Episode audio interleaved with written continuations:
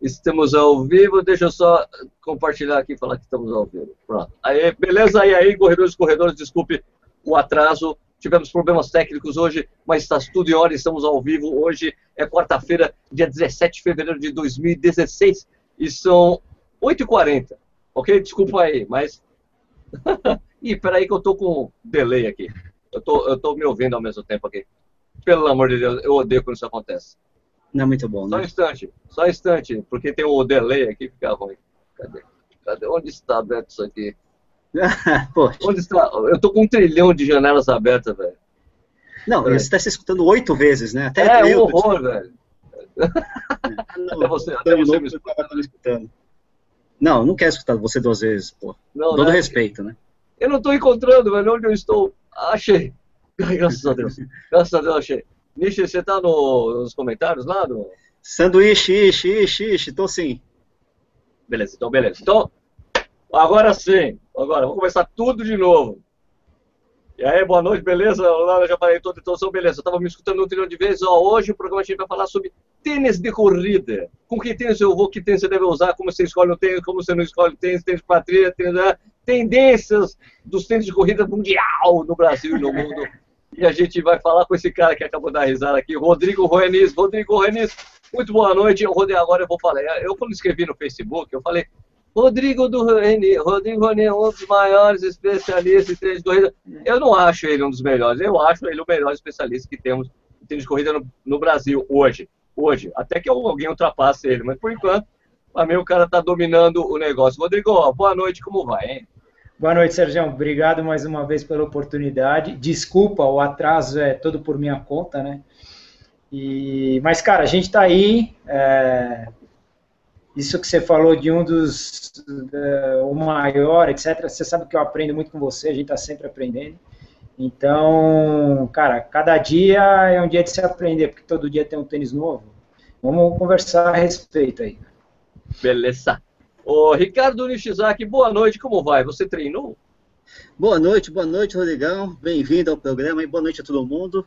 Cara, treinei meia hora, que era o que eu tinha entre entrar no programa, ou melhor, sair, da, sair de casa e entrar no programa. Foram 30 minutos intensos para o meu shape atual, que é bem extenso, né? Então, mas deu para dar uma sorte. bem extenso, né? É, exatamente. Bom, Intensidade e extensidade. Bom, é, a gente tem que voltar a fazer aquela coisa que a gente fazia aqui, sempre no programa, né? O cara que vem aqui precisa se apresentar, né? Eu já falei, o cara é especialista em tênis de corrida, mas, é, Rodrigo, explica aí por que isso aconteceu com você, né?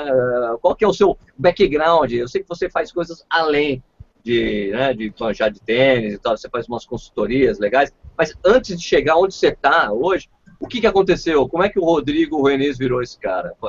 Tudo bem, você não precisa falar que você mudou de sexo, que não, nada. mas tudo bem, você pode, você pode falar. Eu estou falando assim, profissionalmente, tá? Não pessoalmente. Não, vamos lá. É, sendo bem rápido, pô, quando eu comecei a correr lá no final dos anos 90, 96, 97, eu já, por curiosidade, é, comecei a comprar alguns tênis é, fora e, e testar. E anteriormente eu eu trabalhava no mercado financeiro, passei a trabalhar uh, por um período no mercado hoteleiro e depois que eu saí da hotelaria, isso foi em 2008, literalmente eu fui trabalhar com o que eu gosto, que é o, o mercado de corrida e de esporte. Então, é, o meu primeiro trabalho nessa área foi na Velocitar, com o Carneiro, na parte de atendimento técnico. Uh, fiquei por um tempo lá, aprendi muito com ele, uh, com os treinamentos que eu tive com as marcas. De lá eu fui trabalhar numa loja uh, de triatlo, onde eu ajudei a trabalhar na, na implantação da, da, loja aqui também em Moema, que chama Distances. E aí eu tive uma oportunidade dentro da Salcone, isso foi início de 2011, uh, ah, tocar lá a parte de sports marketing automaticamente eu, eu, eu, também comecei a trabalhar com a parte de treinamento para lojas e, e teste de produtos. Fiquei na Salcone até uh, julho, agosto de 2012 e desde então comecei a tocar minha consultoria que nada mais é que atender corredores e triatletas, uh, auxiliando literalmente diante do, do, objetivo deles e do histórico de lesão, histórico de tênis, é, num tênis mais apropriado para objetivos futuros, seja treino e competição. Uh, eu comecei a trabalhar um pouco a parte de consultoria com pequenas lojas no interior de São Paulo, é, onde o mercado de corrida cresce, tem uma demanda grande. Por outro lado, essas pequenas lojas, pessoal de compras, não está familiarizado com, com o mercado de corrida e às vezes não sabe como atender essa demanda com um tipo de produto. E a parte de agenciamento de atletas, que aí é mais voltado para o triatlo, que eu trabalho com, com, com, dois triatletas profissionais. A última vez que a gente conversou, até então eu trabalhava só com o Igor Amorelli, continuo trabalhando com ele. E hoje eu trabalho com a Pamela Oliveira, que é uma triatleta olímpica, ela vai estar no Rio novamente, a segunda Olimpíada dela. Então eu, eu acabo fazendo esse, esse trabalho e, e as palestras também que eu, que eu faço para empresas, para assessorias esportivas que não a parceria com marcas de tênis e para academias, que é voltado especificamente ao tênis de corrida. Porra, legal. É muita coisa, hein? Tá, tá trabalhando demais, Rodrigão. E, e, aí ganhando pouco, porra, é preciso inverter a situação. é, é, ô, Nishi, você quer falar boa noite para as pessoas que estão aí assistindo a gente no YouTube nesse momento? Nesse exato momento, quem está assistindo, ou quem disse boa noite pelo é o Tigo Graf, o ou a, porque eu não sei, né, Fio, uh, tem Maurício Neves Genora, Gerona, nome esquisito, não conheço esse cara, Geronasso, Geronasso eu acho, né? Uh, Jesus, é, tá.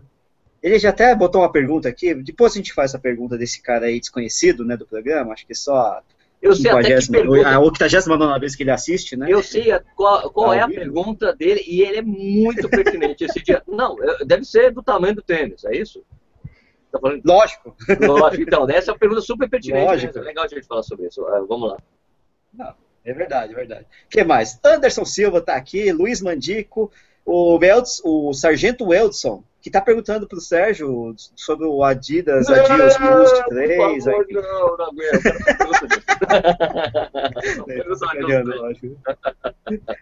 o Rodrigo Mendes, Eduardo Oliveira, Tênis Certo, Eduardo Suzuki, né?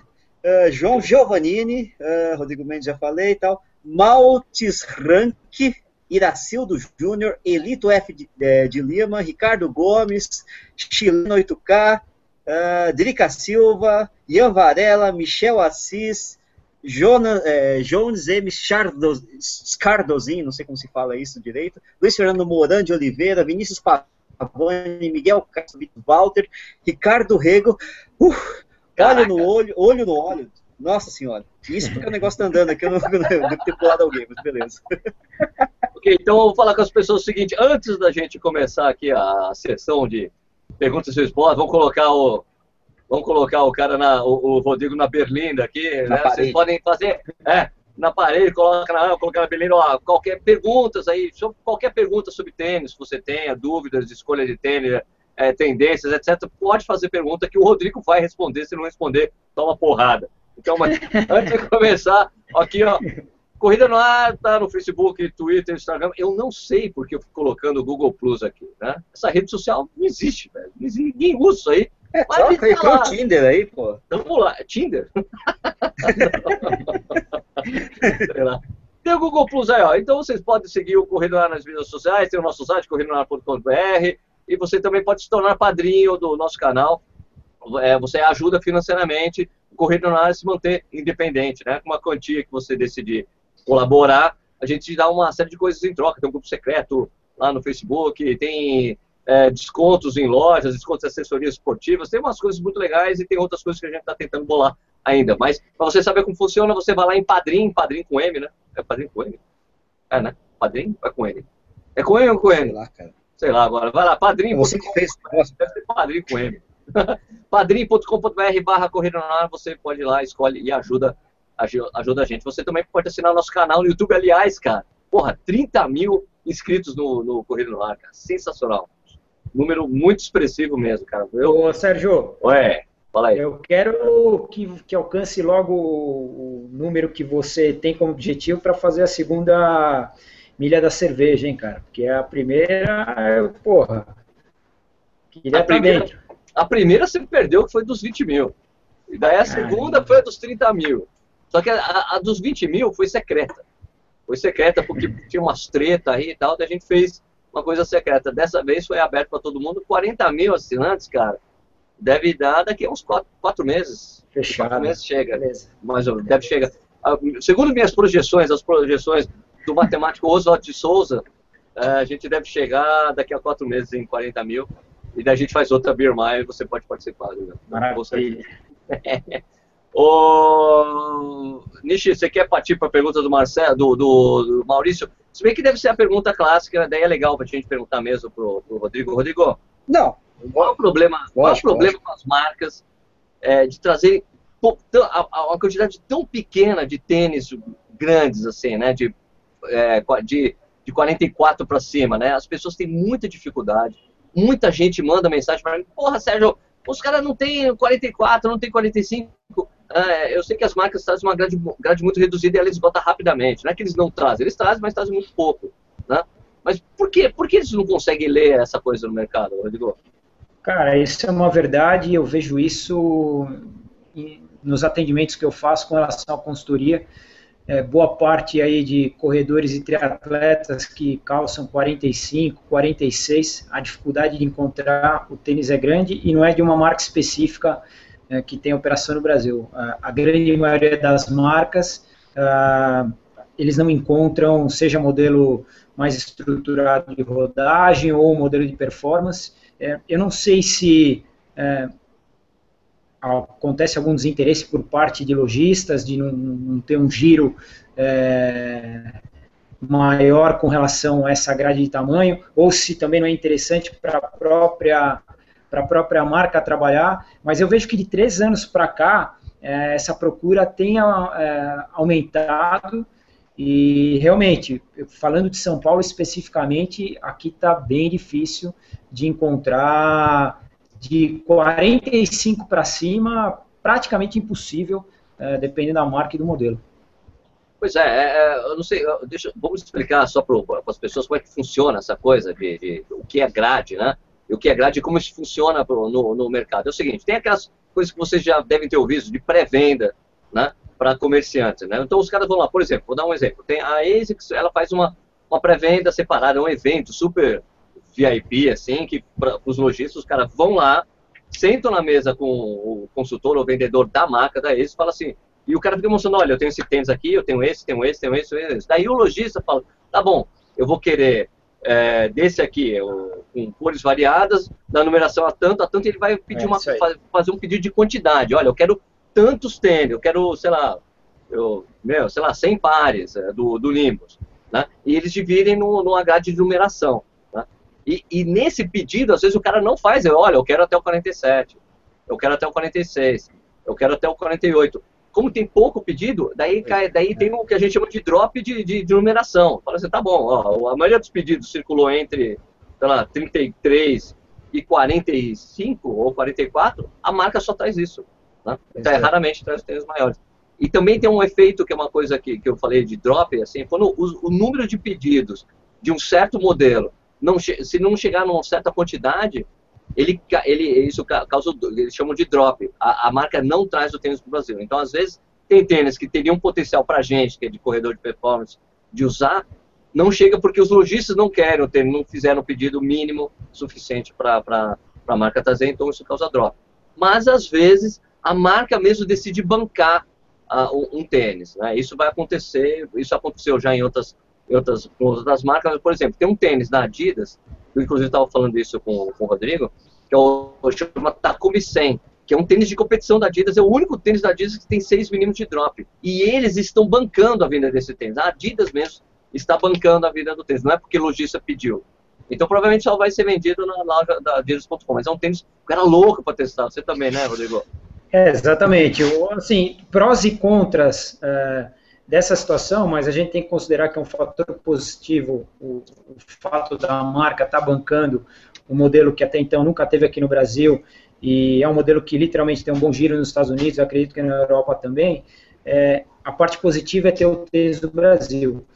A parte assim que é negativa, apesar de ela estar tá bancando é, esse modelo, é o atleta não poder pelo menos colocar no pé. Ele tem que tomar o risco de comprar pela internet é, e tomara a Deus que dê certo o tênis. Mas já é um diferencial, né? Porque o que eu percebo, uh, eu atendo muito mais, claro que eu atendo muito corredor iniciante, muito pessoal do triatlon que está iniciando, mas muito corredor já com experiência em, em, tênis de competição, etc., assim como triatleta, e os caras não querem a mesmice, né? Pô? Os caras querem algo diferente, como como o Takumi, como a gente até estava falando do, do, dos ASICs que era, tinha uma operação mais no mercado japonês e começou a operar no mercado americano, que são os Starter, que são modelos de performance da ASICS, são fantásticos. A, a própria Nike tem a Lean Streak, que também é, é, fenomenal, e assim, a gente não, não encontra praticamente esses modelos no Brasil. Eu acredito particularmente é óbvio que um tênis desse não vai ter o mesmo giro que um exemplo, né, que um Pegasus, que um Vomero, que um Cumulus, que um Nimbus, mas é, tem uma demanda para esse tipo de, de produto aqui no Brasil, eu acredito. Eu também acho, cara, que a demanda cresceu enorme, enormemente, essa demanda para tênis maiores, de números maiores. E, e, também tem essa coisa que, que ela vai de acordo também, né, com esse crescimento da geração, né? Porque a, a estatura mediana, né, que diziam isso, a estatura mediana brasileira, nos anos 70 era 1,70, agora aumentou já, é 1,75 fazer 80. Então é lógico que o pé das pessoas está crescendo. O meu filho de 12 anos, Rodrigo, ele calça 41, velho. Caraca, ele pega, calça os meus tênis. Ele tem 12 anos, calça 41, brother. É. é impressionante. Então é lógico que as marcas, espero que as marcas mudem essa, essa política aí. Ó, não, você tem que tra trazer até o 47, tem gente desesperado dessa, esse tênis, sei lá. Pois é, eu acho que tem que ser... Rodrigo, Sérgio. Vamos lá, vamos lá, Nishi. Não, não, é, não, a pergunta é, essa é a mesma explicação pelo fato de não trazerem também os tênis mais largos ou mais estreitos? Essa é a pergunta até do Vinícius Pavani, né? A gente Perfeito. sabe que ela tem a questão do wide. Exato. Do... É, eu, eu acho que deve. Eu, eu, eu acho que deve ser a mesma. Eu também fico. Aqui no Brasil, antes do, do Rodrigo responder, aqui no Brasil, tradicionalmente, as marcas sempre saem da forma média. É um é. medium, sempre. Né, Rodrigo? Exatamente isso, cara. É, eu, na época que eu estava na Salcone, a gente já não trabalhava, e eu acho que desde a minha saída nunca houve, desde então, trabalhar com, com as formas mais largas. É, tem demanda para isso? Tem, numa menor proporção, sim. Mas eu acho que tinha que atender de uma forma geral é, esse público também, né? Então, pessoal que tem uma forma um pouco mais larga, e aí não adianta que a forma média, em alguns casos, não funciona, a condição da numeração, a gente sabe que tem essa história de não atingir o lote mínimo é, para a marca bancar, ela não quer tomar o risco, então ela vai em cima exatamente do, da, da grande procura dos lojistas, em cima do pedido colocado, e infelizmente alguns corredores acabam ficando órfãos é, dessa situação, né? Tem que buscar lá fora. É verdade. Vai, vai, NX. É. Eu tenho coisas para perguntar também aqui. Pro, Não, mas, é, vambora. É, tem duas perguntas específicas de uma marca, né? O Rodrigo Mendes e o Ricardo Rego, eles perguntam da Salcone, né? Eles, acho que eles devem gostar da Salcone, eles perguntam é, sobre sites que vendam os tênis da Salcone, por que são, são tão difíceis de achar no Brasil? Como é que está a operação da Salcone hoje? Até você que trabalhou lá, enfim, né? Pode dar uma eu, explicação, não sei, eu, talvez. Eu tenho informações novas que o Rodrigo perguntou para mim quando a gente se falou, já tenho informações novas.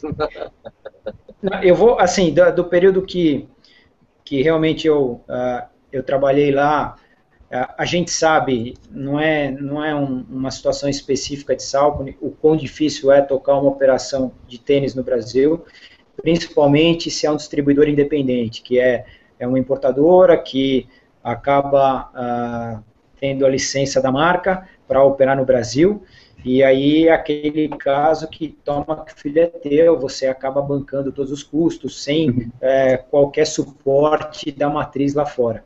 Então, é, realmente, a marca, sim, é uma marca que é indiscutível é, com relação a, a, o que entrega de qualidade. Infelizmente, é, cada vez mais a gente não encontra é, os tênis aqui no Brasil. Se outro dia um, um, atleta entrou em contato comigo e falou, onde eu encontro é, qualquer modelo de salto? Eu falei, olha, se você encontrar, vai ser é, no caso numa, na plataforma de e-commerce da Centauri seria o resto do resto, porque até onde eu sei, eu acho que a marca iria parar com a operação uh, esse ano, infelizmente, porque a gente já, já aconteceu isso com o Brooks, a Zut, que é uma marca de triatlon, teve aqui por um ano, pouca gente sabe, também morreu no meio do caminho, e agora, infelizmente, é, eu acho que foi por esse caminho e para quem quer comprar o produto, assim, só, só lá fora. A Salcone acabou de colocar no mercado o, o Kinvara 7, que praticamente é o carro-chefe de, de, produtos da marca, e aqui no Brasil tinha o Kinvara 5, nem o 6 chegou. É, é, isso é triste, pela marca que é. Outro exemplo disso, a marca é praticamente morta, vai nos, nos últimos dois anos, o Ironman Brasil, que acontece em todo mês de maio em Florianópolis, tem lá a contagem dos tênis, é, que é realizada pela, pela revista Trisport. O ano passado, a Salcone ela terminou na segunda colocação com uma operação morta. Ou seja, é, isso mostra o quão forte é a marca com relação à qualidade de produto. Né? É verdade, né? Muito Eu... prestígio no teatro, né? Muito prestígio. Muito não, o tênis é muito bom. O, tênis, o, o é daquele tipo de tênis que você coloca e você não quer trocar depois, cara, né? As pessoas gostam muito da marca. É, realmente. acho que a, eles cresceram. A primeira geração de triatletas, a primeira e segunda geração de triatletas, usava muito o Salkin. Uma vez eu apareci de Salkin no treino, eu corredor, não sou triatleta, ah, Salco, tá indo pro triatlon? Eu, não, cara, calma. é isso aí. É muito vinculado. Pior, de, pior que é. é o seguinte, essa, essa operação da Salco é a segunda tentativa de operação da Salco no Brasil, né? Tipo, a coisa de 15 anos atrás. É verdade. Tinha essa Alckmin. Eu comprei um Salcone na World Tennis, cara. Ó, ó, tempo atrás. E essa segunda operação, e essa operação é, é o seguinte, é um, o pessoal que cuida da, da operação da, da Salcone no Brasil, é, um, é, é uma importadora, eles têm vários outros negócios e a Salcone, eles se dedicavam bastante à Salcone. É, só que o problema de, de operação, que nem o Rodrigo disse, é uma operação complicada você trazer tênis, você tem que ficar trazendo tênis novo a cada seis meses, cara, é. para você né, mostrar para o mercado que você está aí, que está vindo e tudo mais. Agora, a informação, a última informação que eu tive, não é, Rodrigo, que vai encerrar a operação. Eles estão dando, deixando a operação em hold, dando pause por causa do dólar, por causa do preço do dólar que inviabilizou bastante o negócio. Só que eles já estavam com dificuldade em manter a operação.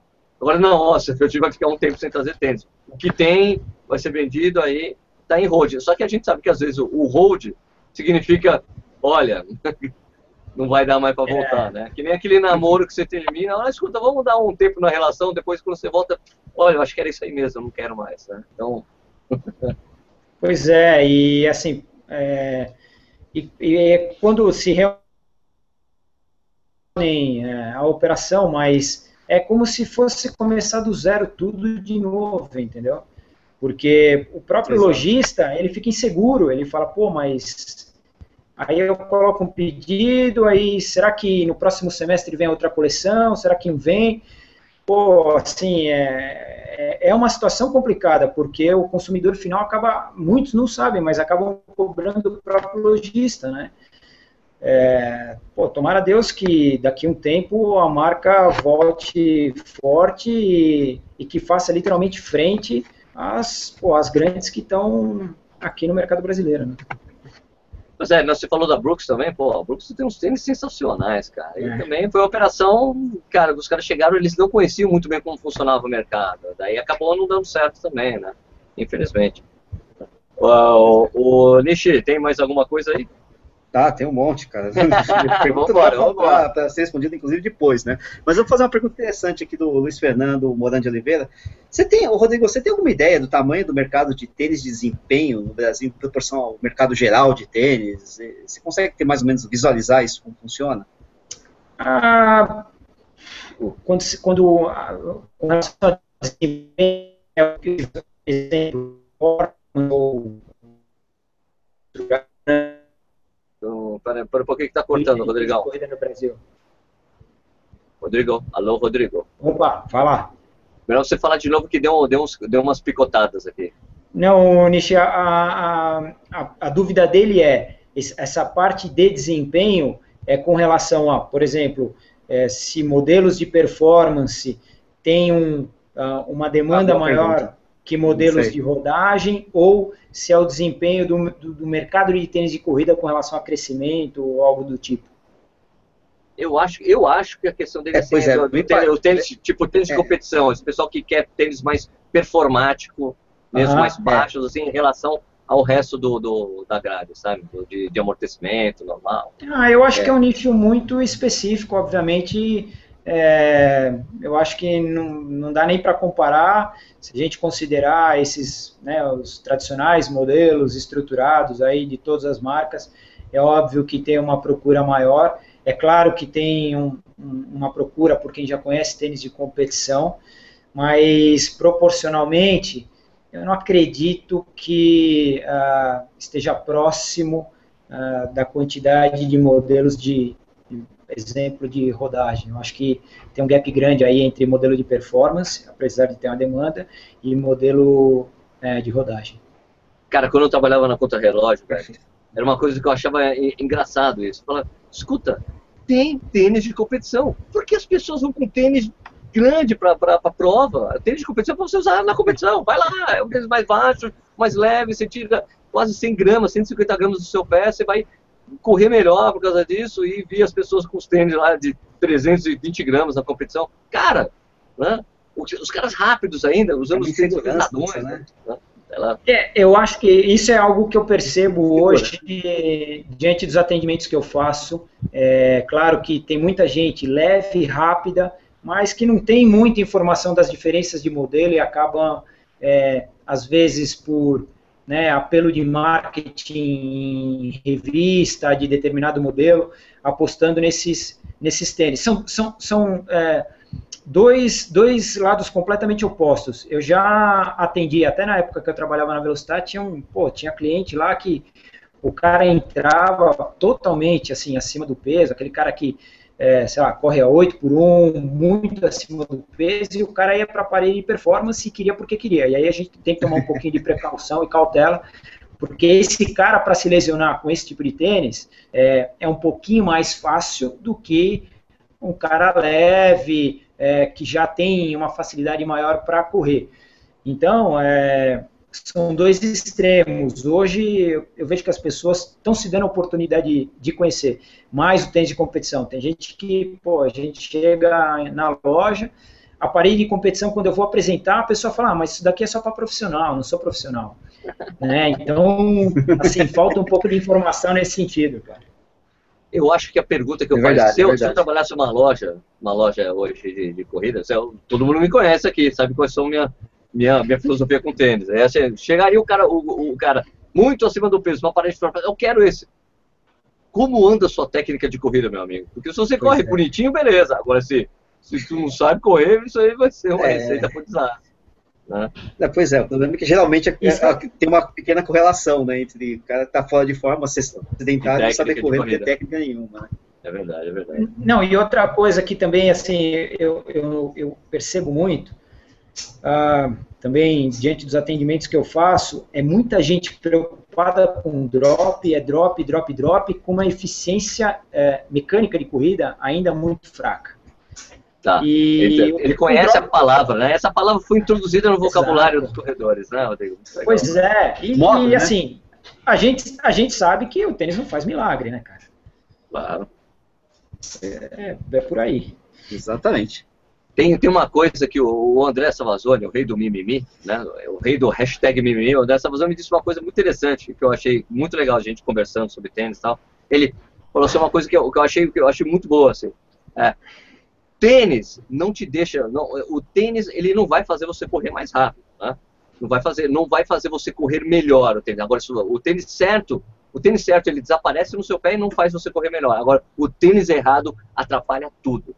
Totalmente, exato. É isso aí, cara. É, tô com ele, tô é. com ele. Tênis para mim não tem que não tem que atrapalhar, tem que não atrapalhar. Isso, isso, porque o tênis certo ele desaparece no pé, beleza? Não é que ele vai fazer você correr melhor. Ou, ou que nem eu, eu coloquei o, o, o vídeo do treino que eu fiz ontem, na pista, três tiros de dois mil metros e tal. E, cara, treino na pista, eu sempre faço descalço. Isso é tradição do Sérgio Rocha. Eu gosto de fazer treino na pista descalço. É tartan, é borracha, vou correr descalço. Por que eu vou correr de tênis? Né? E daí um cara, é, daí os tiros foram lá, razoáveis, tal, daí fez, o último saiu 8,39, beleza, vai.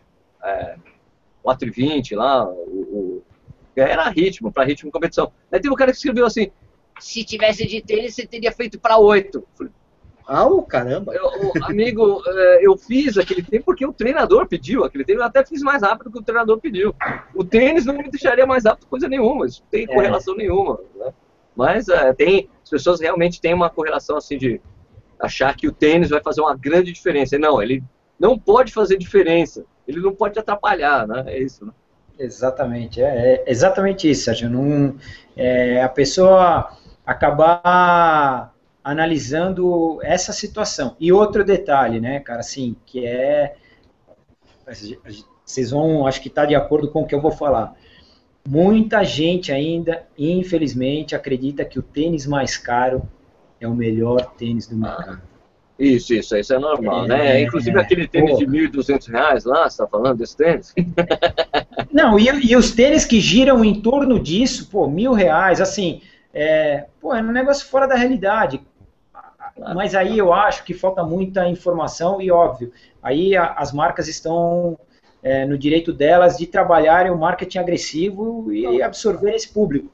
Mas isso não é uma realidade, né, cara? A gente sabe, a gente compra muita coisa boa aí aqui no mercado se garimpar por 199, 229, 249, cara. Claro, claro. Não, basta dizer, né, que nos Estados Unidos, né, a gente fala muito de ASICS, né, a ASICS, né, o, a, a linha, por exemplo, nos Estados Unidos, o tênis mais vendido da ASICS, cara, o tênis, é a linha GT, e não é um Caiano, que é a linha logo abaixo do Caiano, que os caras falam assim, é. ó, o, o, o, pega, o cara pega o GT, porque pro cara ele fala, é porque é uma compra mais técnica. Eu tenho tudo que o Caiano tem, eu só não tenho os, que em inglês fala os bells and whistles, né? Não vem com é, é, menos, é menos, tem menos brilho, assim, né? Tem menos, menos apito e serpentinas, né? Que é isso, é mais ou menos isso, né? Bells and whistles. Né? É a mesma coisa, é uma compra mais técnica. Ele falou, por que eu vou pagar 20 dólares a mais? Porque o Caiano já o, o, teve, teve, uma infla, teve, teve um inflacionamento desse mercado também lá nos Estados Unidos, né? É, o Rodrigo, eu acho que o Caiano novo sai por 150, 140, 160 dólares, eu não sei. É, exatamente. Só que era, era 120, né? Era um 120, era 110 há uns anos atrás, né? Então, pô, tá caro pra cacete agora. Né? Não, e, tem, e assim, é, na atual situação é fazer conta, porque às vezes a gente, pô, o cara fala, ah, vou viajar, vou comprar lá fora o que tem aqui. Mas por causa de dólar, às vezes acaba não compensando. Eu acho que vale o investimento. É, de repente o cara fala, Rodrigo, eu estou indo para fora, vale o investimento? Talvez de, certamente de um modelo de marca que não tem operação no Brasil. A Brooks, a Salcone, que tem uma série de modelos que não tem, que sabe, não, a gente sabe que não tem operação aqui. A própria Roca, que tá uma febre lá fora. Então, pô, o cara quer testar esses modelos que não tem operação no Brasil, maravilha. Agora, o que tem aqui, tem lá, pô, tem que fazer conta e ver se compensa. É verdade, em geral não compensa. Você faz a conta na ponta do lápis, não vale mais a pena por causa do valor do dólar, né? Eu, eu, faço a mesma coisa, Rodrigo. Quando eu vou, quando eu viajo para fora, eu só compro tênis que não é vendido no Brasil, né? Para experimentar. É isso aí. É, é Nishizaki, Olha, temos o, aí? Não, o Rodrigo já acabou de responder a pergunta do Thiago, que fazia, falava justamente sobre isso, né? Tem algum risco em comprar tênis baratinho? Nenhum risco, cara. A questão é não é, não é preço, né? Agora, o outro Thiago, o Thiago Graff, ele pergunta. É, ele faz uma pergunta assim meio complexa, mas eu vou, vou resumir o seguinte: por que, que os minimalistas estão sumindo do mercado? Ótima pergunta. Ah, o Sérgio, por ser um, um, fã dessa categoria, eu acho que ele tem até mais propriedade para falar, mas o que eu, o que eu vejo? A, a, a, categoria minimalismo, eu acho que ela não vingou no, no, no mercado americano como eles acho que esperavam. Tem um nicho lá uh, ah, para esse mercado ainda, é, e, inclusive de marcas que trabalham especificamente esse, essa categoria. Aqui no Brasil, eu acho que foi muito mal trabalhada pelas marcas que quiseram trabalhar. Uh, a própria a, própria Salcone, a Mizuno, ela, ela trabalhou dois modelos, se eu não me engano, o Evo Cursores e o Evo Levitas, é, que eu acho que também não, Tá? Não, não foi algo extremamente forte. E eu não sei, eu acho que meio que as pessoas não, não, se deram o tempo, não se, não se permitiram fazer a adaptação para sentir é, como é que um tênis minimalista trabalha, e assim, da noite para o dia, eu sei de, pô, de corredor que, ah não, vou usar um drop zero baixo, o cara usava um Nimbus, no dia seguinte o cara colocou um Salcone Raptori no pé para correr 20 km, e aí, pô, o tênis é uma porcaria, eu tô todo dolorido, então acho que foi muito dessa condição, e aí as marcas começaram a, a, a se basear nesse feedback, e aí o mercado aqui, literalmente, também é morto com relação a esses modelos. Acho que é isso, né, Sérgio? É, cara, é, e tem outra coisa, né, Rodrigo? O, o, essa coisa do minimalismo, ele é contra tudo que as marcas sempre pregaram, né? É, é se você para para pensar, não, eu vou oferecer um tênis com um amortecimento mínimo, uma forma larga, eu vou deixar quase nada, eu sempre vendi a proteção, o amortecimento, vai proteger você, as marcas sempre trabalharam isso, então era meio complicado para as marcas virarem nesse sentido, né, cara? E, e o minimalismo é isso, cara. Eu, eu corro o tênis baixo, cara. Eu já, eu já perdi até a conta do, do tempo que eu faço isso. Mas eu diria assim, cara, que eu tô há seis anos sem me lesionar. Desde que eu mudei a, a técnica de corrida. E eu acho que hoje é o jeito que eu mais enxergo isso. Assim. A técnica de corrida, você precisa mudar a técnica de corrida independentemente do tênis que você usa. Mas o fato de você ter poucas opções, um cara como eu, que eu não gosto. Tênis para mim com mais de 200 gramas, cara, pesa no meu pé. Eu tenho dificuldade de correr com tênis com mais de 200 gramas. Eu tento, mas não consigo, velho. Se é um longo, é pior ainda. Se eu fazer um treino de 10 km, para mim é justamente o contrário. Eu consigo correr com Sim. tênis com muito amortecimento até 10 km. Passou disso é um horror para mim. Não consigo. É, mas é realmente essa coisa de você mudar bruscamente de um tênis muito alto, com muito amortecimento, com um tênis baixo, é, com pouco amortecimento, muita gente se machucou mesmo nessa história. Eu mesmo cometi erros início.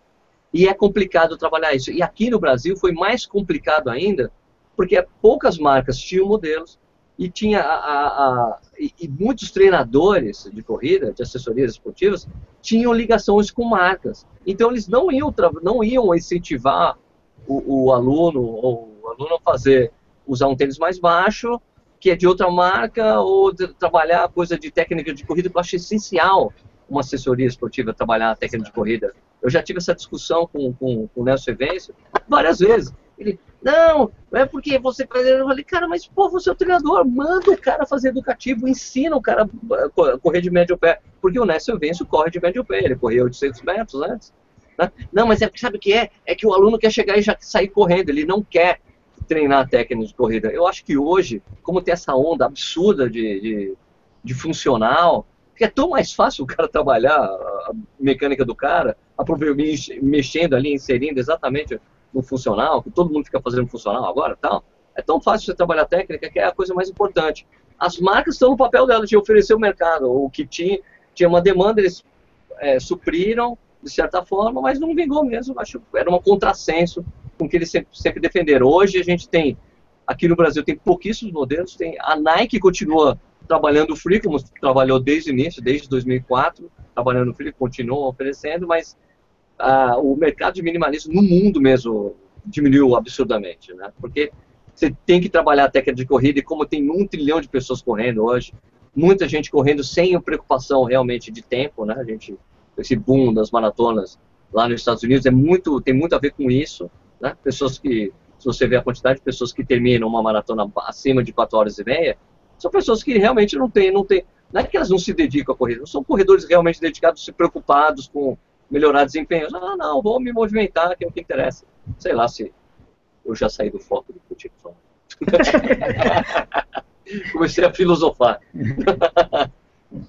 Mas é isso, o mercado diminuiu. Agora, só rapidamente uma coisa de, de minimalismo. Um cara que perguntou lá para os nossos padrinhos, no, no, no, nosso grupo de padrinhos e madrinhas, o Anderson Tilman, Sérgio, como sei se posso usar um minimalista em uma maratona pela primeira vez sem correr o risco de comprometer a prova?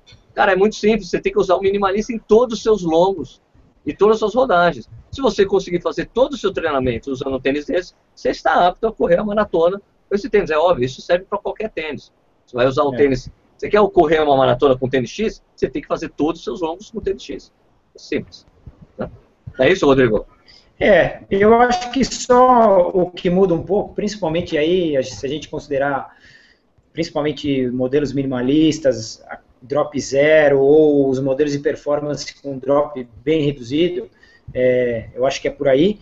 Agora, se a gente considerar os, os modelos estruturados, com alto volume de amortecimento, não tem muito segredo. É, por experiência própria, em 2011, quando a única vez que eu corri Boston e fui para lá machucado, eu era para largar para algum modelo de competição, mas eu estava com uma facite plantar absurda e acabei pegando um, um Triumph, que era um, lá com o pessoal da sala para correr a prova. Ou seja, eu peguei o tênis no domingo para correr na segunda e zero de problema, porque é um modelo mais estruturado, com muito amortecimento, é, a, a, construção do tênis e a qualidade é indiscutível, mas isso na maioria das marcas, então você não vai ter um problema é, maior. Agora, claro que modelos minimalistas ou modelos de performance é, que exigem até um pouco mais de musculatura, porra, você tem que botar um pouco de volume no, no, no tênis, porque da noite para o dia, você nunca usou o tênis, vai colocar ele em prova ou vai fazer é, um treino longo com ele, terminou, você é capaz de ficar dolorido e vai meter o pau no tênis, dizendo que o tênis é uma porcaria, etc. Então, eu acho que é, pô, é conhecer o tênis mesmo, principalmente esses modelos em treino e, e na prova em si, né? Eu acho que quando eu fiz, quando eu usei um. Eu, eu usei um. Lembra do Mizuno Revolver? Lembro, lembro. que depois virou murcha, né? Depois virou murcha. É. Né?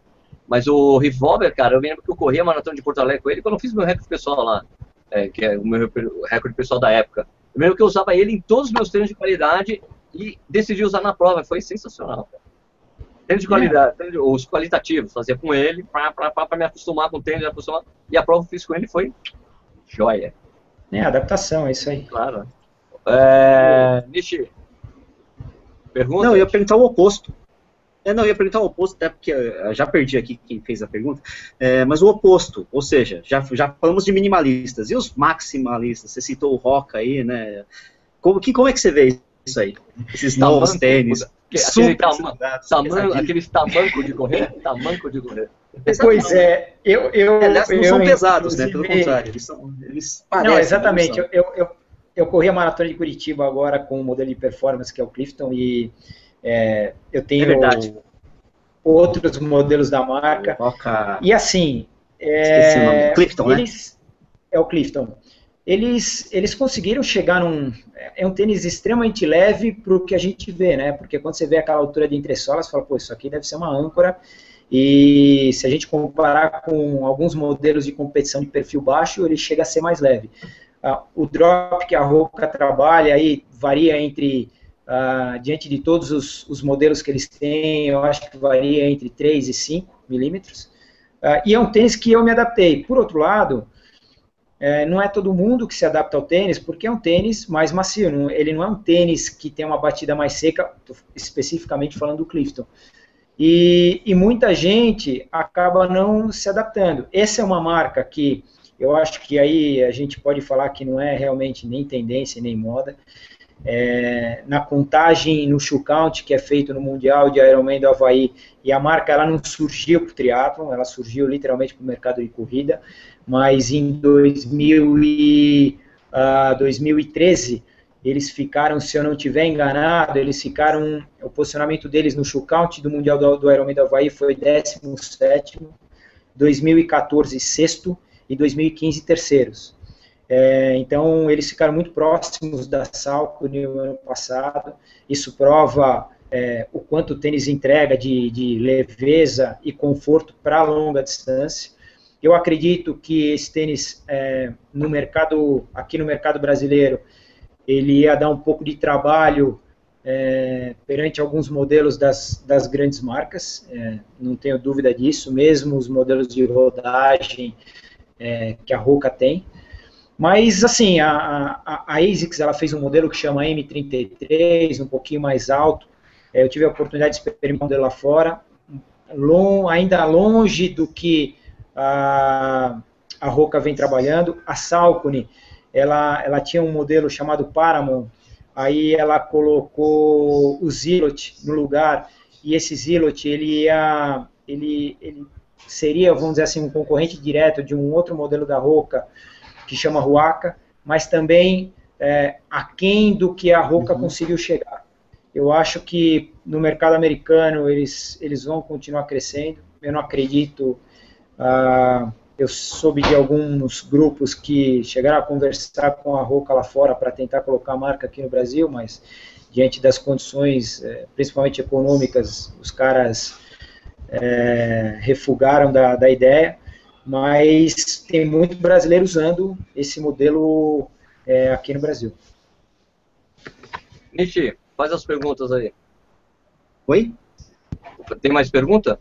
Ah, uh, na verdade eu vou fazer uma, pergunta minha, cara. Eu tô com uma dúvida cruel aqui. Ô, Rodrigo, você presta assessoria para triatletas e corredores, né? Alguns uhum. amigos meus, inclusive, triatletas e tal. Quem que é mais fresco? Qual que é a raça mais fresca? Triatleta ou corredor? Você tem alguma? Você consegue ver um perfil assim? Hum, ah, o triatleta cara, fresco no sentido, meu, que é daquele assim, assado, assim, assado, assado, não. assado, ou corredor? Tem não, mais. O que, eu, o que eu acho é assim, o, o triatleta é muito mais detalhista, é bem mais detalhista, Isso, ele, exatamente. Ele, ele, ele, quer mais informação técnica do produto. E o triatleta, comparado com o corredor, ele não tem medo de testar uma marca ou um modelo novo. Ele não tem. É, ele é hum, aberto é a, por exemplo, a Scott, que é uma marca de bicicleta, ela tem uma linha muito pequena de, de modelos de tênis e ela tem dois modelos de competição que funcionam muito bem. E o triatleta ele vai buscar essa informação para saber é, o quanto o tênis responde é, comparado com, com, algum modelo que ele está acostumado ou tradicional, de alguma marca tradicional. Então, o triatleta ele, ele é mais detalhista e ele é mais aberto. Por exemplo, se o tênis não, pô, ele quer arriscar, não funcionou, vamos para o próximo. O corredor, é, ele é muito mais focado nas marcas tradicionais. Eu, eu tenho atendido bastante corredor que tá indo, tem ido correr prova fora, uh, pela primeira vez, Nova York, Berlim, e eu sempre falo para eles, olha, vocês vão estar tá lá na Expo, é, se tiverem oportunidade, parem, exemplo, numa On Running, que é uma marca suíça, na própria Newton, uh, na própria Roca, coloquem no pé, normalmente essas marcas nos espaços têm as esteiras para teste, então, assim, é, às vezes eles acham que eles não têm informação da marca, será que essa marca é, é tão boa quanto uma ASICS, quanto uma Nike, quanto uma Mizuno? Porque, obviamente, o orçamento é, para você trabalhar o marketing é, de algumas marcas, a gente sabe que é muito menor que, que as tradicionais. Mas é, o triatleta, ele, voltando à pergunta que você fez, o triatleta ele é muito mais aberto é, e ele não tem medo de errar. Olha que interessante, é uma mudança total de perfil, né? Um negócio que eu, eu sabia que tinha alguma diferença, eu sabia onde que ia ser diferença, né? o, e deixa eu fazer uma outra. Rodrigo, é o seguinte: tem uma. É, cara, é, uhum. acho que dessa, essa aí deve ser a, a, aquela pergunta que todo mundo faz ao mesmo tempo. Ah, eu tenho 1,80m e poucos e peso não sei qual. Qual é o meu tênis? Eu não sei o que, estou começando agora. Qual que é o meu tênis? Né? Qual que é o meu tênis? Como é que você define, como é que você trabalha com essa definição do qual é o meu tênis? Que é muito difícil, é impossível você falar uh, genericamente, né? Como é que você trabalha com isso? Ah, eu acho que isso é muito mais específico. É... Eu acho que isso é muito mais específico no primeiro momento para modelos de competição. Às vezes a gente pô, vai considerar um cara, o cara fala, pô, eu tenho 100 quilos, pô, será que eu posso usar um tênis de competição? o cara tem, sei lá, 1,90m, 2 metros.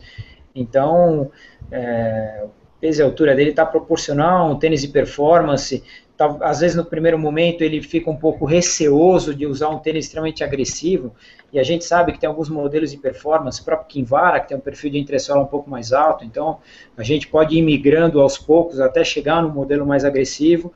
É, o que eu tento mostrar para eles, às vezes, é o seguinte, pô, o cara está com, exemplo, o cara está correndo com Nimbus, e é um cara magro, leve. É, o Cúmulos, que é um degrau abaixo, com um custo melhor, vai atender tão bem quanto, se não melhor, entendeu?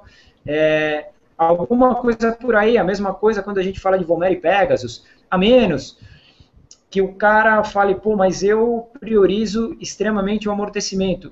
Só que às vezes você coloca um Vomero, exemplo, no pé direito e um Pegasus no pé esquerdo e fala pro cara, corre na esteira, ele não sente tanta diferença.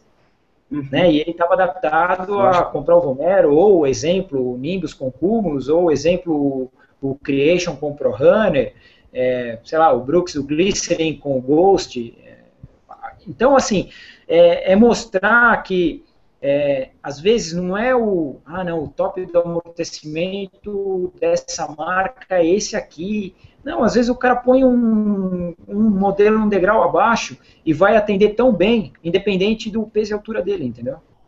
É, isso daí é algo Legal. muito é, específico. Eu tento mostrar, às vezes, ah, para a pessoa que, ah, pô, é aquilo que a gente estava falando de tênis barato e tênis caro, né? Então, isso, isso é um exemplo extremamente é, claro.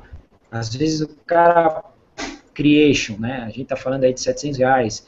E aí um Pro Runner que é hoje está 500, mas se a gente pegar o Pro Runner 17, que ainda pode ser encontrado por 250. Quando o cara coloca um Creation Pro Runner, estamos falando da mesma marca. O cara fala, nossa, cara, o cara fica maluco pelo Pro Runner. E aí aquela diferença de valor é, o cara bate o martelo na hora, entendeu?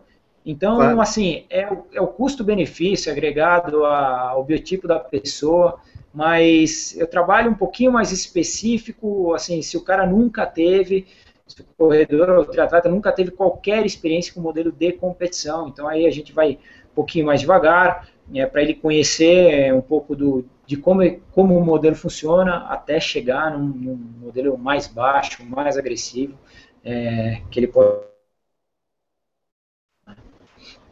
Nishi, posso fazer uma das perguntas aqui, cara? Eu estava mexendo aqui nos comentários. Pode, entrou, entrou, um cara xingando todo mundo aqui, consegui bloquear, deletei todos os comentários.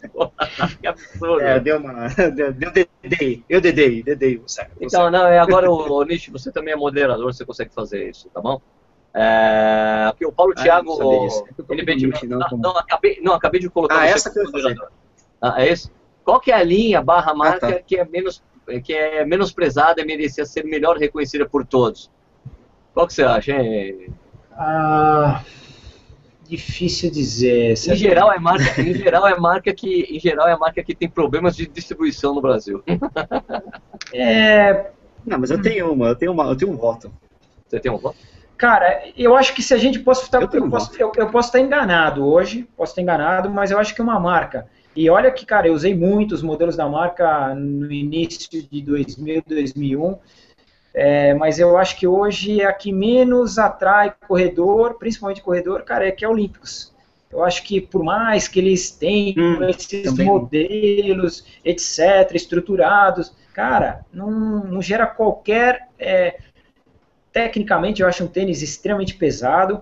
O Rio ainda ele sobrevive, mas eu, o Rio se a gente considerar o Rio de 2010, o Olímpicos Rio 2010, 2011, eu acho superior ao atual Olímpicos Rio, é, meu ponto de vista. E se a gente for lá atrás, 1990, 2000, 2001, 2002, teve uma época que o Vanderlei Cordeiro era atleta deles, e, cara, eram uns tênis extremamente baixos, arroz com feijão, e que funcionavam muito bem e baratos, que superiores ao Olímpicos Rio de uh, quatro anos atrás. Então, eu acho que hoje, é, eu acho que a marca com menos atração para corredor, eu acho que é Olímpicos. Cara.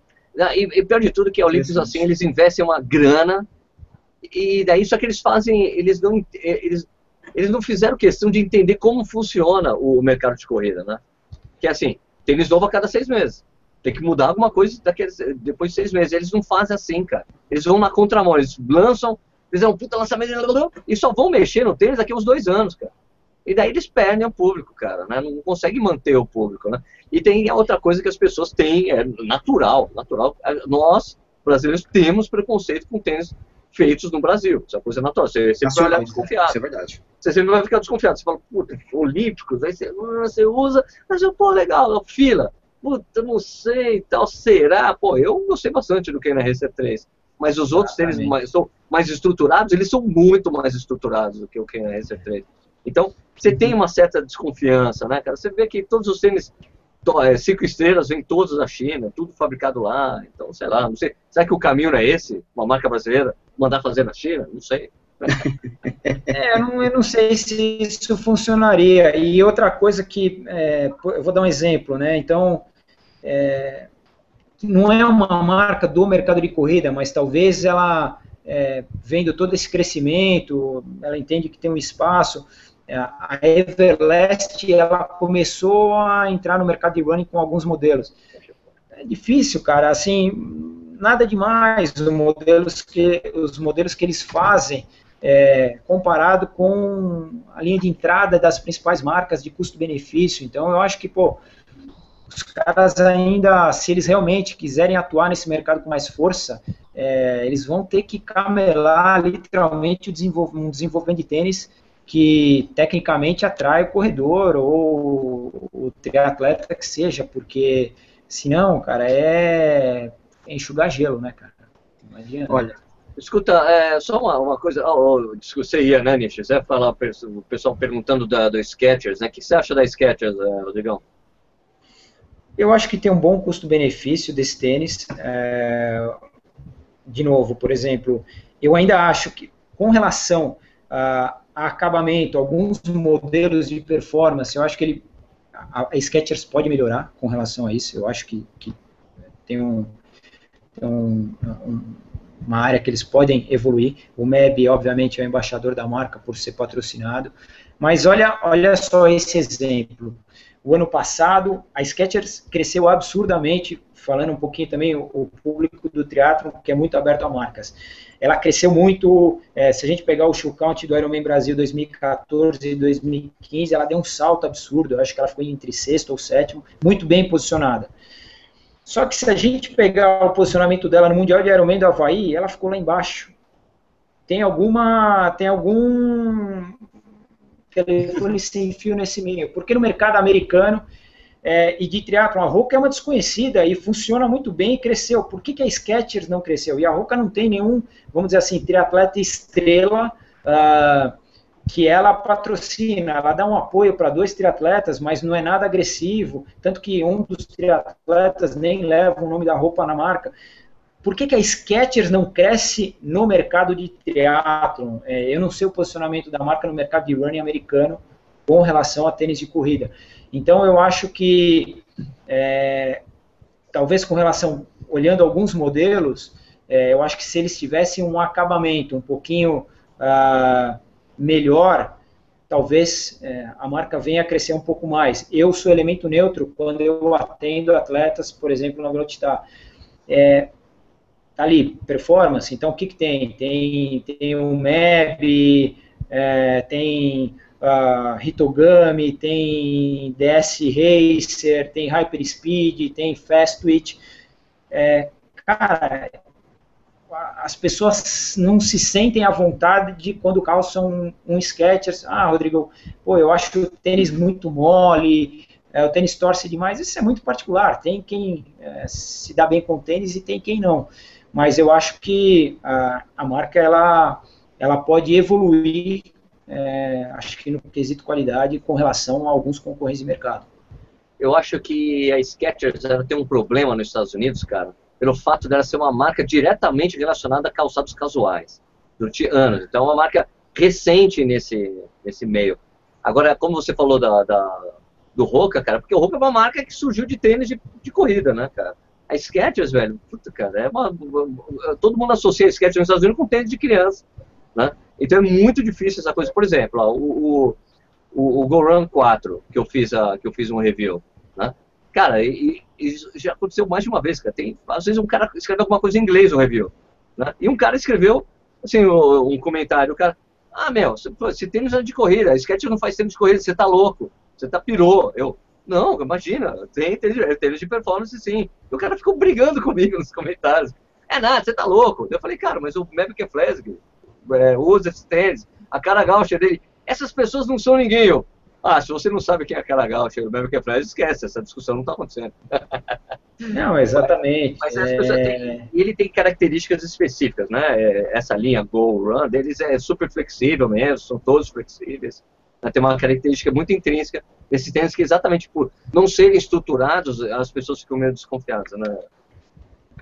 Pois é, é, eu acho que, sei lá, eles, eles talvez uma ativação, eu não sei se uma ativação, eles fizeram uma excelente ativação no Ironman Brasil ano passado, e eu não sei qual foi o feedback pós Ironman Brasil no seguinte sentido, se os atletas continuaram utilizando tênis é, é, ou não, mas no mercado americano, é isso que você falou, talvez por eles não, é, não terem essa característica de trabalhar como um tênis de corrida, principalmente no, no triatlo, e eles estavam com espaço, no, no, eu tive no Havaí o ano passado, eles estavam com espaço na Expo, mas a procura era muito pequena, cara, então é, você não via uma demanda para o tênis, independente uh, de... A Roca era um espaço ridículo, que não cabia duas pessoas na tenda dos caras e, cara, fazia fila. É um negócio fora do, fora da realidade.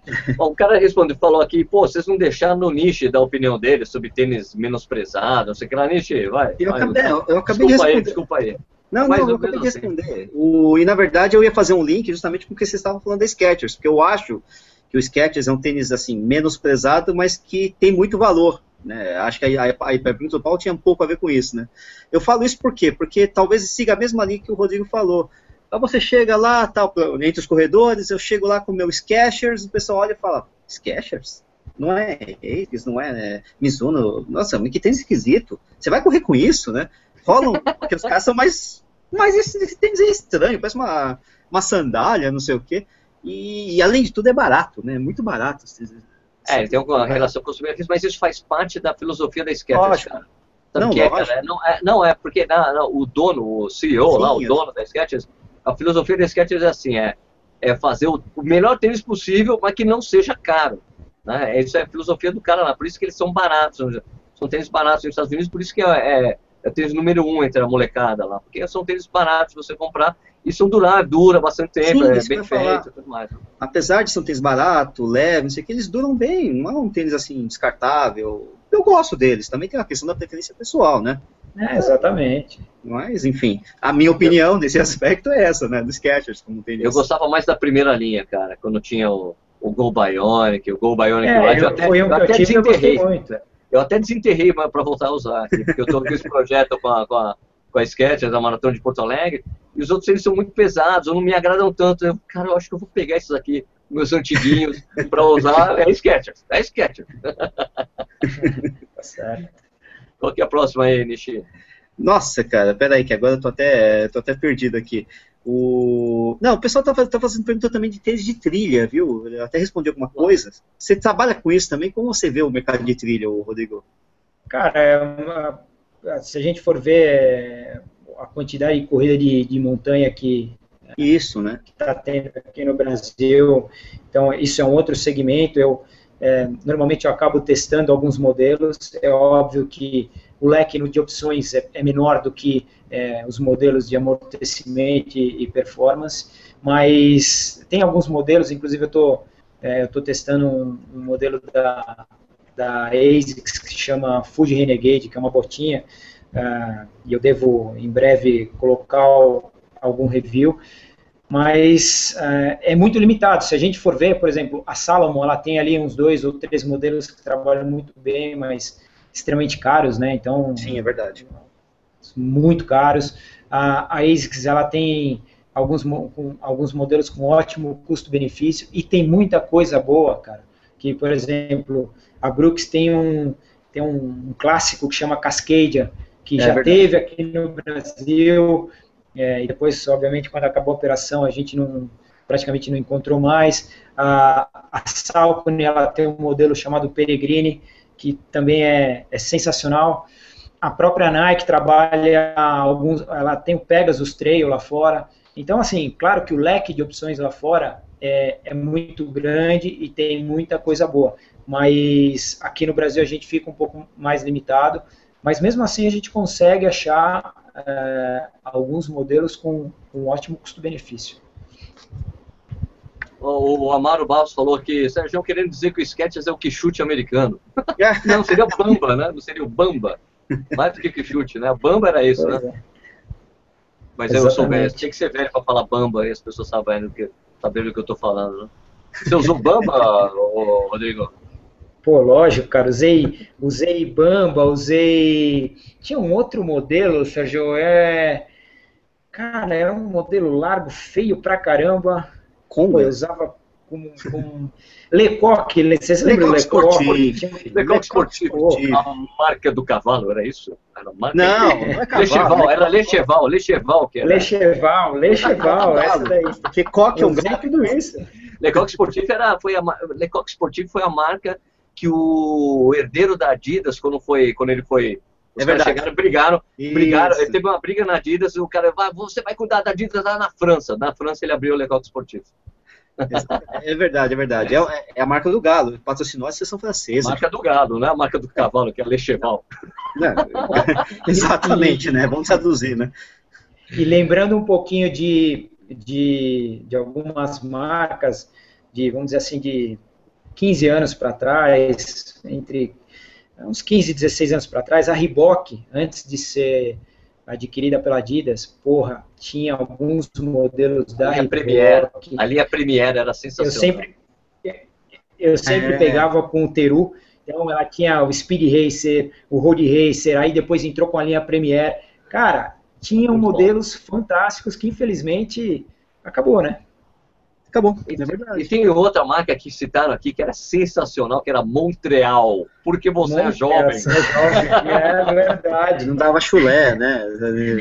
Os micróbios, né? Montreal para os Micróbios. mais novos, para os mais novos, isso assim, era o, é o tênis do Silvio Santos, cara, que ele fazia Exatamente. propaganda no programa do Silvio Santos, era Montreal. Cara, cara- alguém respondia alguma coisa, ele, você vai ganhar um par de tênis Montreal. Por quê? Daí o, o Lombardi falava, porque você é jovem.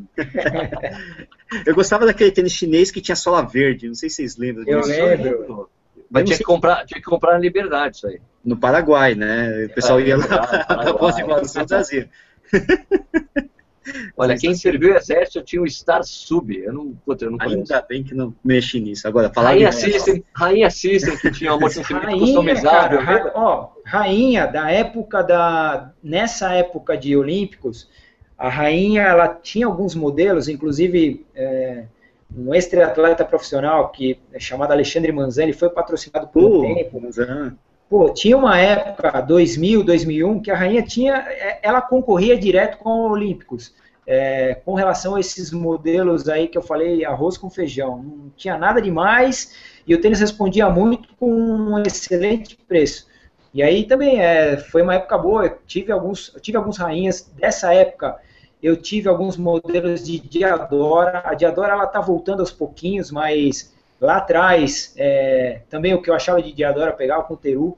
Pô, tinha tem bastante coisa boa aí é, de 15 anos para trás, cara. É uma marca que não é que, não é, que é subestimada, o pessoal está falando aqui, a Drica está falando, que é uma marca que tem limitações por causa da dis- distribuição, mal não é uma distribuição super limitada, é New Balance, que tem tênis verdade. sensacionais, tênis excelentes de competição, tem, o- ainda tem resquícios da linha mínimos, que era forma mais larga, tênis mais baixo, Isso. drop baixo, e, meu, a marca que você não, é difícil encontrar. Eu só encontro New Balance, sabe onde, cara? No Outlet Premium aqui de São Paulo, que fica perto de casa. Eu vou lá, É. tem uma loja, tem um Outlet, olha lá. Pronto, né? Esse loja- têm lojas próprias, né? A New Balance tem lojas próprias em Então- São Paulo. Exato. Eu acho é, o que acontece com a New Balance. Eu tive a oportunidade, é, o primeiro treinamento para equipe de vendas da primeira loja da New Balance do Shopping Morumbi. Eu acabei fazendo pessoal. Depois eu dei um, um treinamento para os representantes da New Balance, acho que no início de 2014. O problema da New Balance é, de realmente é, tá mais fácil de ser encontrado e as pessoas acreditarem no produto é que muita gente conhece o lifestyle da New Balance, que é muito forte. Aqueles 998, 1000 Principalmente no Brasil, atrás. Quando a gente era moleque, a gente ia na Up and. Down, na Up and Down, aqui, Ou era Nike ou. New Balance. Ou era New Nike ou Balance. New Balance. Era Tênis casual, né? Tênis casual, clássico. Exatamente. Né? Legal. Mas a linha técnica deles é fantástica. A linha de competição da New Balance, se pegar os RC, RC 5000, RC 1600, RC 1400, o 1500 que eles fizeram com placa de estabilidade, pô, é Fórmula 1 de, na linha de performance. Claro, né? E eles cresceram muito nos Estados Unidos, né, cara, ultimamente, né? Essa, tem esse, o Fresh Phone, né? Essa, essa É. entressola que eles desenvolveram nova aí, que deu tremendo sucesso, né? Né, Então, putz. Tá aqui no Brasil, velho, é difícil, é difícil conseguir tênis pra testar com eles, cara, não consigo. Os caras na, Ah. na conta relógio, na conta relógio, os caras desistiram de pedir New Balance pro, pro guia do tênis, cara. Porque os caras não mandam, velho. Não mandam. É, que acontece, né? Vamos ver. é uma- vamos ver. entre, entre os caras que são pirados em tênis de corrida, eu, eu sigo, eu não sei se você faz parte desse grupo no Facebook, ô, ô, ô Rodrigão, é o, chama Running Shoe Geeks. E é só Não, cara, vou procurar. É mano, só você tem que né? entrar nesse grupo. É só, é, a maioria dos caras que estão nesse grupo são caras que trabalham em lojas especializadas em corrida, nos Estados Unidos. Aham. E, e, cara, você vê pelos caras falando que, eles, que, que a- o Zante, né? Que é o, um tênis, de, um tênis de, de amortecimento lá, faz um puta sucesso entre os corredores americanos, cara. Eles não, tá, tá tendo um boom, os caras ficam até brincando com o Zante, né? Fazendo trocadilhos tal, porque o tênis cresceu pra caramba, né? No, no gosto da galera, né? Não, isso é outra coisa legal de, de se falar. É claro que aqui né, a cultura é outra, a gente sabe que a necessidade é outra. Tem algumas lojas em cidades dos Estados Unidos é, especializadas. Quando a gente vai, cara, é, o corredor, o vendedor é aquele corredor que quando o cara começa a falar os tempos dele, você, você fala, pô, eu. Você começa a ficar cada vez menor, cara. Tem uma loja em Nova York que chama New York Running Company. E sempre, sei lá, que ou vou viajar, eu passo eh, na cidade, eu costumo ir na loja. Cara, tem os caras que te atendem ali, o piorzinho tem maratona para três horas. e, e é legal conversar com esses caras, porque os caras estão o tempo inteiro eh, testando ao extremo, porra, N modelos, né, cara? Ah, e tem é outra legal. coisa de loja especializada. Eu vou falar do meu exemplo, né? Quando, quando eu fui para Orlando, quando eu fui para Disney lá com meus filhos, minha mulher, tem uma loja lá em Orlando chama Track Shack. Os a loja inaugurada em 1977. Cara, e, e o, e o do- o dono da loja, daí eu entrevistei, eu, eu fui como cliente, depois voltei como jornalista para entrevistar os dois. Inclusive, tá essa, as entrevistas estão legendadas e estão no, tão, tão no canal, no Corrida no Ar. O- eu conversando com, com o dono da loja, o cara que que virou sócio, foi sócio, virou sócio da loja em 1977. Eu, e aí, pô, não, você falou que você gosta de correr, que você corre há muito tempo, qual que é o seu, qual que é o seu melhor tempo de maratona aí? Ah, não, não é nada demais, não. Eu, não, mas, e aí, quando você tem maratona?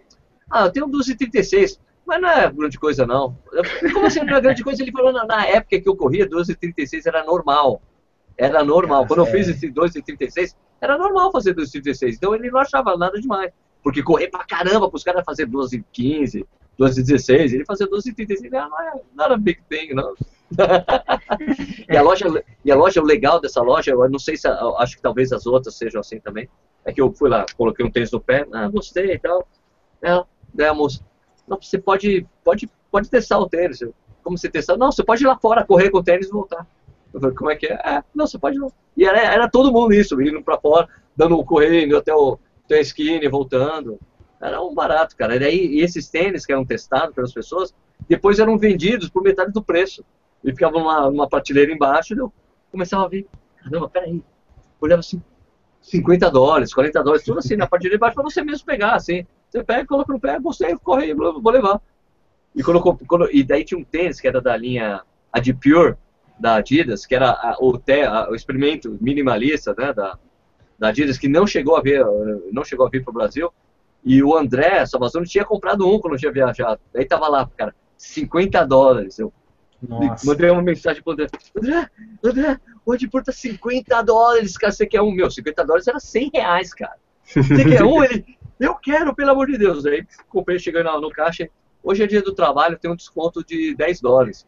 André, 40! que você só quer um? Compra mais, compra mais! Ela é outra cultura, cara. Com relação a isso, é outra cultura. É, de fato, de fato. O meu último tênis eu comprei assim, testando também. Foi um Roca, né, na verdade. Lá no, no Canadá, né? Não foi nem nos Estados Unidos, mas a Legal. mentalidade é a mesma. A mentalidade é a mesma. Ah, então, ah, agora tem uma coisa, pergunta assim, é, aqui o, o Thiago Graff falando, eu, É. tenho, eu tenho uma coisa que eu já falei sobre isso, é, mas aqui, quanto tempo em média dura um tênis? Existe uma quilometragem média para se aposentar? Olha, a política aqui do Corrida na Hora aqui, cara, você tem que usar o tênis até ele furar a sola. Eu quando era criança. Ou rasgar o cabedal, ou sei lá o quê. Descolar, Sérgio jacaré. É, principalmente porque o Sérgio Rocha acredita que o tênis tem que durar até ele acabar mesmo, porque, bicho, tem essa história, acabou o amortecimento, troca. Não, acabou o amortecimento agora que você tem que começar a usar mesmo, que acabou. É, e assim, às vezes a, a gente sabe, né? Tem, é, tem marca que às vezes é, determina, sei lá, para um determinado modelo estruturado, um volume menor, e eles colocam às vezes em quilômetros, sei lá, 500, 600 que por estratégia da marca de querer fazer girar o produto, né? E aí é aquele corredor com às vezes não tem muita informação e vai nesse limite e acaba. e também tem o outro extremo, que, pô, tem tênis que você roda aí, se você é, às vezes acaba alternando com algum outro modelo, pô, tem, tem modelo que passa de mil quilômetros, a gente sabe disso, cara. Exato, é, exato. E que vai bem, cara. Eu acho isso, eu acho que você tem que, a hora de trocar o tênis, cara, quando faz buraco. Mano. um buraco ali, ou descolou totalmente. Ó, oh, amigo, pronto.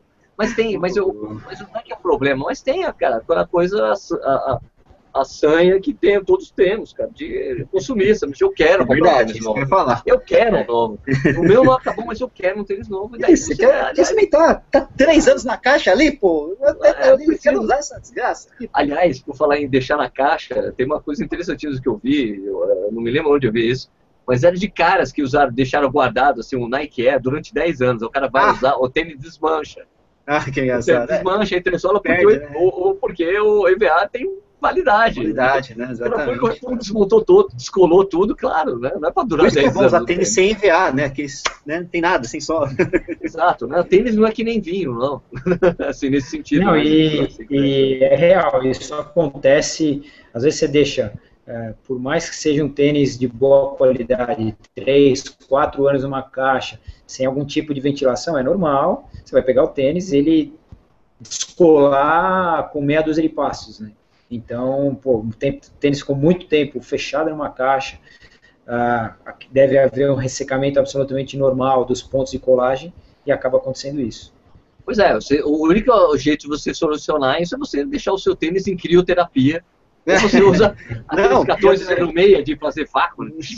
Não, se congelar quebra. é, congelou, quebrou.